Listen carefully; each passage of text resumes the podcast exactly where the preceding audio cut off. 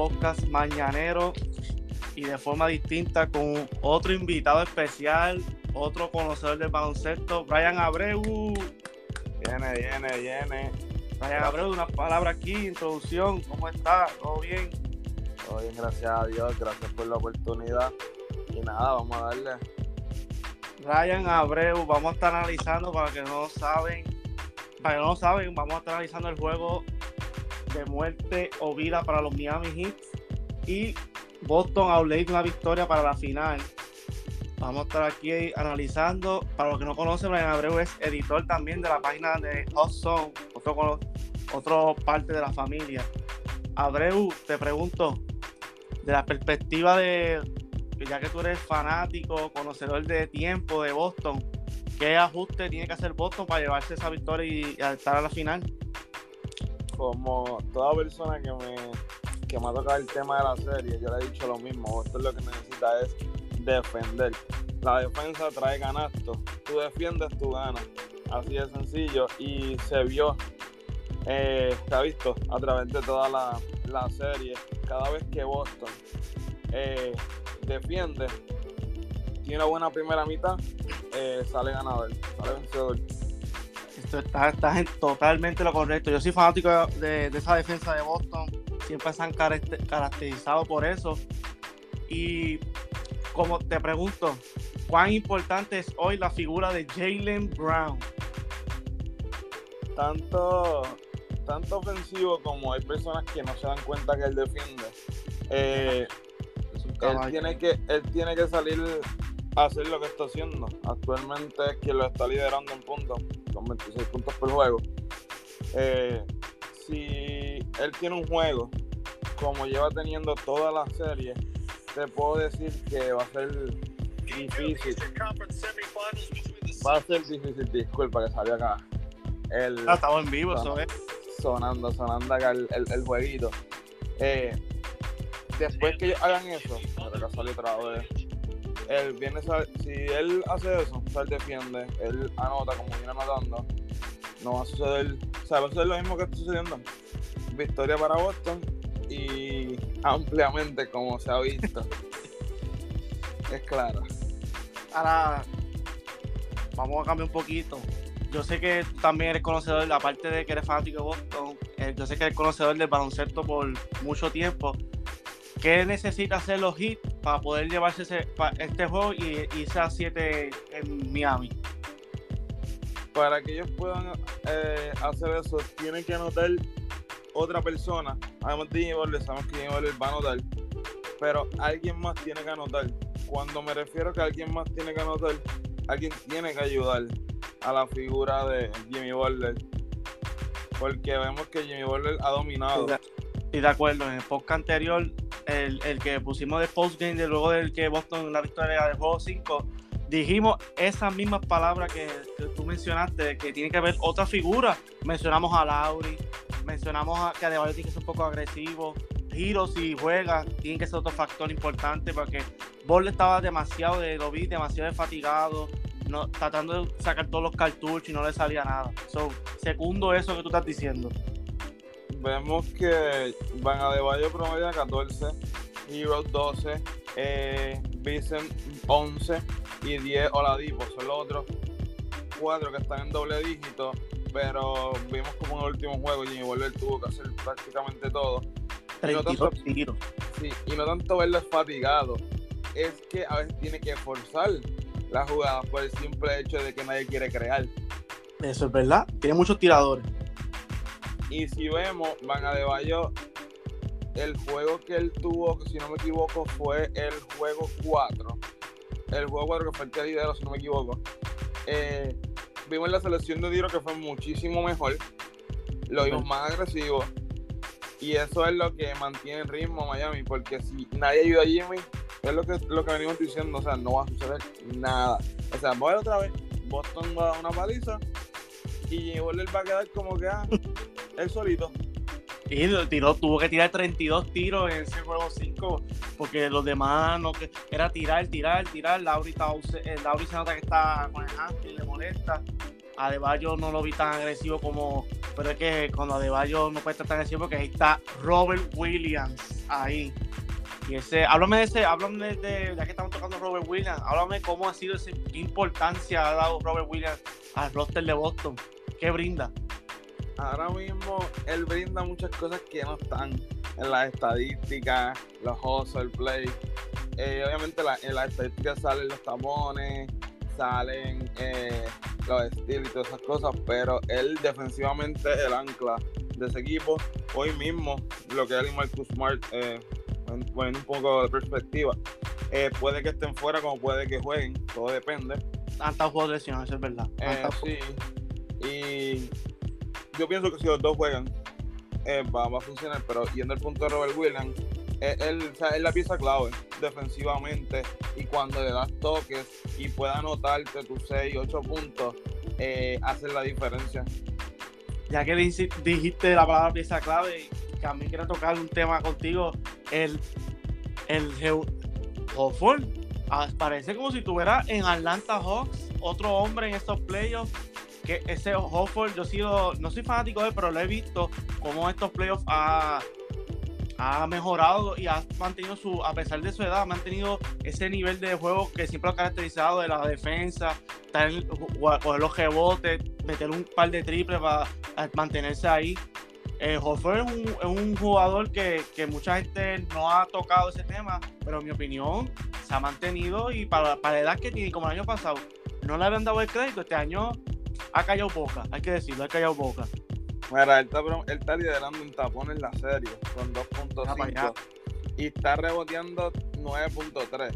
Y para, como tú mencionas, para la edad que tiene, es, impresionante lo que está haciendo. Viendo las estadísticas, él lanza de 3-4 desde, el tiro de 3 frente al canasto. En el área derecha del triple, en el corner, también está de 3-4 y en la pintura ha tirado solamente 10 tiros y 6 eh, ya debajo del canasto como tal donqueo o virita. Y si vemos, está lanzando el triple con buen por ciento, está yendo al tiro libre. El número. Y está haciendo la, las cosas pequeñas. Y vemos que está promediando 12.8 por juego. Está promediando casi 10 rebotes por juego. O sea, está promediando doble doble básicamente y, lo que está promediando es un solo turnover por juego. Es, es que está, está, jugando un nivel de juego que yo, cuando yo veo ese, esa, cuando estoy viendo los juegos de Boston desde el primer round, que yo vi como él defendió en Milwaukee y ahora y, yo dije, ah, pues se va a fatigar un poco porque ya ni le quitó muchas ganas, como quiera sigue su nivel, abajo un poquitito, quizá un poquitito, pero tú mencionaste tapones, rebotes, ¿cuántos años tiene? 35 por ahí, ¿verdad? Por ahí más o menos. Eso es, eso es algo que es impresionante porque hay jugadores de 35 años que a veces se retiran, que no pueden. Y, está, y lo, más, lo más importante es que en el plus minus, en el más menos, está, está promediando 13.8, que es súper bueno para la edad que tiene. Mira, yo te, quería, comentar, ya que estamos hablando de la línea de Boston, Tisol en el podcast que hice con él, me dijo precisamente lo que iba a pasar en el juego 5. Él dijo que si Boston logra jugárselo ahí en Miami, Boston gana la serie. en el TD Garden. Eso es correcto. yo, te voy a preguntar a ti, fanático de, como fanático de Boston, ¿secunda lo que dice Tisol o vamos por un juego 7? Toda persona que me ha escuchado hablar, yo diría lo mismo. Boston se robó ese juego en la cancha de Miami, en el TD Garden no hay break, o sea, es un ambiente diferente. Boston perder en Boston es bien complicado. Pero sin embargo, si llega a suceder que Miami se robe ese juego, el juego 7 es eh, suerte y verdad para ambos equipos. estoy de acuerdo. Obviamente, Miami vendría con el momentum, porque obviamente vendría con el momentum. Pero yo lo veo como interrogante, un 50-50. Yo también estoy de acuerdo contigo en ese punto. Lo ve, el juego, si hay un juego 7, lo veían con interrogante como analista que somos si me preguntas como fanático de NBA, yo me inclino a Boston por todas las cosas que tú me has mencionado, que para mí Boston tiene demasiada arma ofensiva y defensiva por encima de Miami. Por eso como fanático me, inclino a, Boston. Pero como analista te digo que eso va a ser un juego de suerte y verdad. Yo yo soy bien sincero. Para que Boston también gane, Boston necesita que quien venga del banco, por ejemplo, White, Tate, William. Eh, sí, William, cualquier otro William que venga del banco y el mismo Pritchard tienen que aportar algo. Porque si tú, si se mira, o sea, todo el mundo dice, no, que Boston, mira que duro está jugando Boston, Boston está dando vela. Pero la rotación es bien corta, Eso es verdad. es demasiado corta.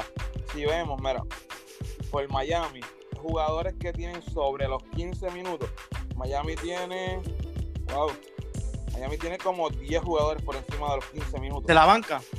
O sea, no, no, en general, en general. Ah, en general. O ok, sí, general. que, que pueden dar descanso a, a los Stars. Claro, mira, desde la, mira, eh, Dwight Desmond está casi en los 10 minutos, en doble dígito, pero Lowry, Tucker, Struz, Martin, Robinson, Oladipo, Vincent, Hero, Adebayo y Volver. Si te pones a contar los, que, los nombres que mencioné, son como 10. Son como 10 nombres que están sobre los doble dígitos en, en minutos. Y que Dwight Desmond, que está en 9.6 minutos, y, y, lo- y otros dos que son bancas, pero es más la rotación. O sea, Miami tiene el break de aprovechar eso. Eh, pero Miami quiere vivir algo que, que, que no cuenta. Miami quiere vivir del tiro largo. Y con el tiro largo, vas a, tú no vas a cansar un equipo de una rotación corta. O sea, tienes que vivir de defender, de josear y de atacarlo. Porque tienes que hacerlos que se muevan, no lanzando, no buscando a Robinson en una cortina que el tipo no está metiendo el balón. Y, y- pero quiero añadir también, yo vi como Boston hacía que los tira, vi como Drew tuvo que por poco crear su tiro, Gaby Vicent tiró un par de lo que era porque era- tuvo que driviar, Eh, el mismo Duncan Robinson estuvo cogiendo toda la cancha porque estaban ahí, salió la figura de un jugador de Boston, que hay que darle crédito a, a la defensa de Boston que parece que los estudió bien a los tiradores de Miami, porque sabe que cuando esos jugadores vienen a insertar, hay, hay una probabilidad que Miami gane. ¿Tú sabes cuál, tú sabes cuál es la constante que, que se, se vio en el último juego? Ajá. Deja que Miami salga tirando el triple. Boston descansa en defensa. Y si no vienen hiteando, se frustraron. Y como no vienen hiteando, no van a hacer nada porque ponen la bola en el piso. Ay. over. Game over. over. A la vez que ponen algo, a poner la bola en el piso, game over para los tiradores. Pues por eso es que eh, Boston, si te van a ver en algún punto del juego 5, Boston tenía un tipo zona hombre a hombre, pero era más para confundir a la ofensiva de Miami para que lanzaran el triple. El triple no viene entrando, lo que tengo que hacer es un buen boxing o rebotear y correr en transición. O rebotear algo. Sí, y, y, y, y, esa es, y, y adelantar el balón. Correcto. Mira, te, te voy a preguntar. Factor X, vamos a hablar primero de Miami. ¿Qué factor X tiene que ver hoy en el juego? Nota, una nota antes que diga tu, tu opinión. Giro hasta Eh. el momento está cuestionable. Hasta hoy por la mañana, 10 y 45, Giro está cuestionable, lo que estamos haciendo de podcast. Eso es, eso es triste para ellos. Eh, yo pienso que el factor X, Oladipo tiene 21 minutos. Lo que Oladipo y Kyle Lowry tienen que hacer algo. O sea, no, no estoy diciendo que tienen que meter 20. Eh, ninguno de los dos. Pero si uno por lo menos mete 15, el otro 12, y por lo menos Lowry reparte el balón. Porque tú lo que estás buscando es que, la, que Lowry haga lo que hace un point guard, repartir. O sea, no tener, no tener a Jimmy Butler con la bola en las manos, bajando el balón, los Butler con la bola 44. creando. O sea, momento que tú tienes Jimmy Butler con la bola en las manos, o sea, vas a gastarlo más.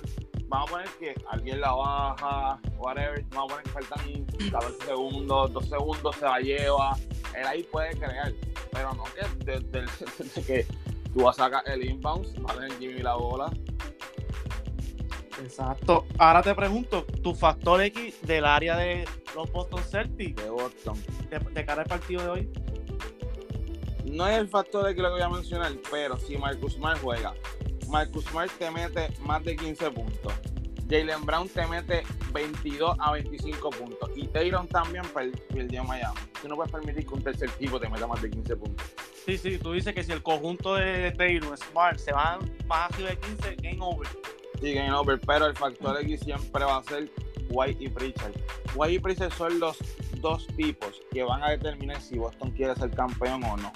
Si quieren tumbar a Golden State, si quieren tumbar obviamente, primero a Miami y después a Golden State, son ellos dos, porque son los dos, son dos tipos que no se cansan en la cancha, pueden meter la bola de diferentes maneras, pero necesitan, ellos necesitan que ellos, sabes necesitan que ellos dos estén enfocados. Y vamos a decir un nombre que todo el mundo va a decirle que esté loco. Hay un tipo que solamente está jugando dos minutos y el tipo en G, y el tipo en Gili metió 52 puntos. Y para tú meter 52 puntos lanzando. Ah, ese este, eh. Ah, ya, ya. Yo siempre he dicho, porque cuando lo filmaron yo me, encantó. Me salió poquito el tema, pero me encantó esa firma. Ese tipo es tipo, es un tipo FIBA. El tipo va a lanzar, dale minutos, siempre le he dicho. Lo mismo pasaba con Taco Fue cuando estaba en Boston, mira, dale minutos, un tipo grandísimo. Pero Boston no se tiene una cultura que quiere vivir de una jodación corta, no sé por qué. Pero siempre me ha molestado eso.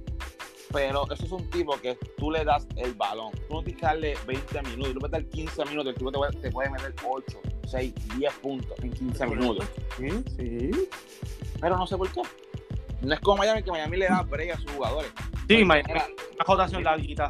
Pero es que mira, Struz, Struz está promediando 25 minutos. Eh, Martin está promediando 16 minutos. O sea, si tú ves, son otros jugadores que no son. Mira, Vincent mismo, que ese tipo para mí no es nadie. El tipo está promediando 26, puntos, 26 minutos. A mí me gusta más Strutz. A mí me gusta mucho Strutz. Ah, no, pero, claro.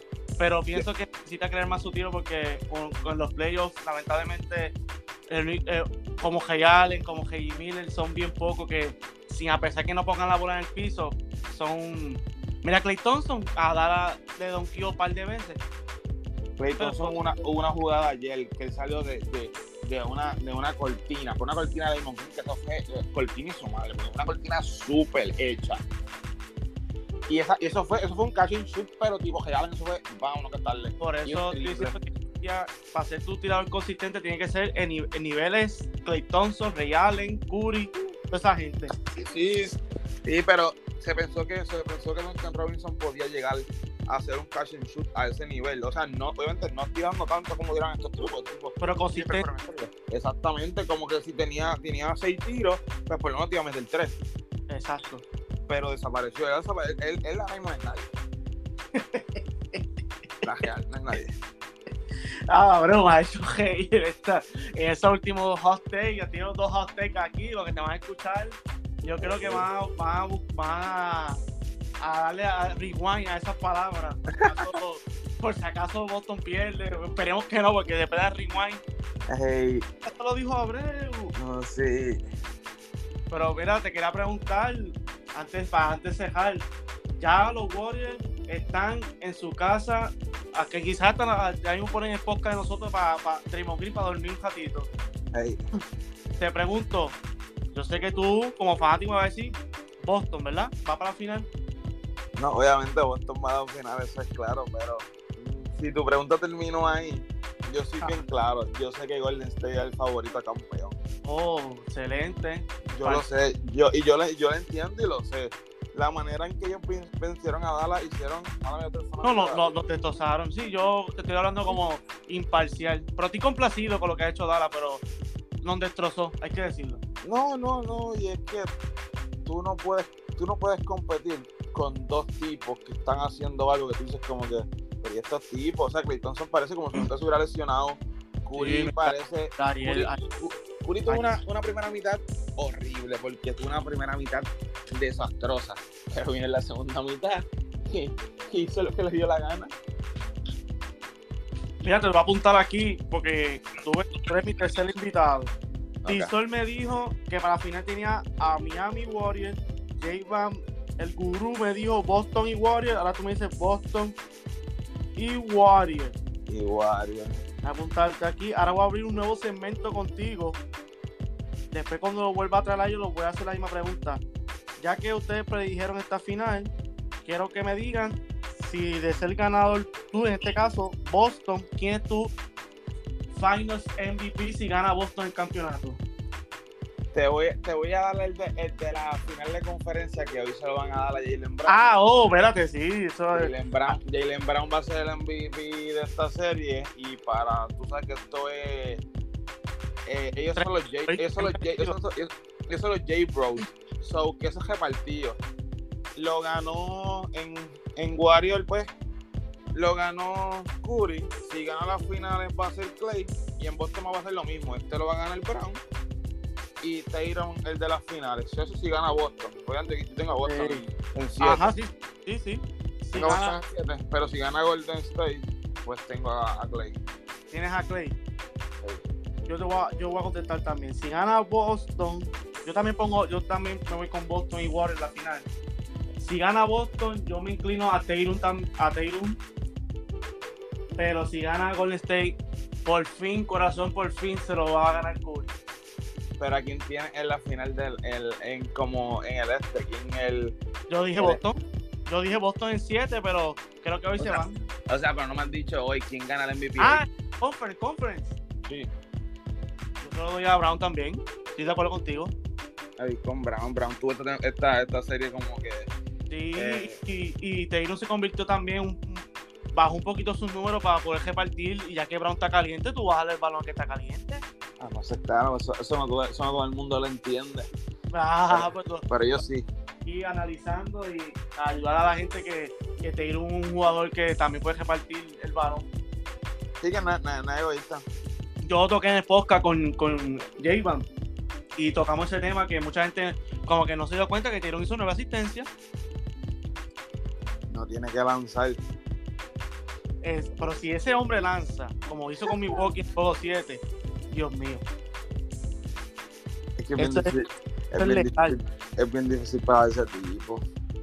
Bueno, para poder cejar, yo siempre le dejo aquí a, a los invitados que se expresen y que quieran dar un mensaje antes de irse. Así que, Abreu, te pregunto, antes de irte, tiene unas palabritas que quieres decirnos.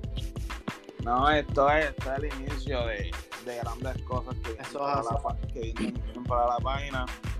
Muchas ideas.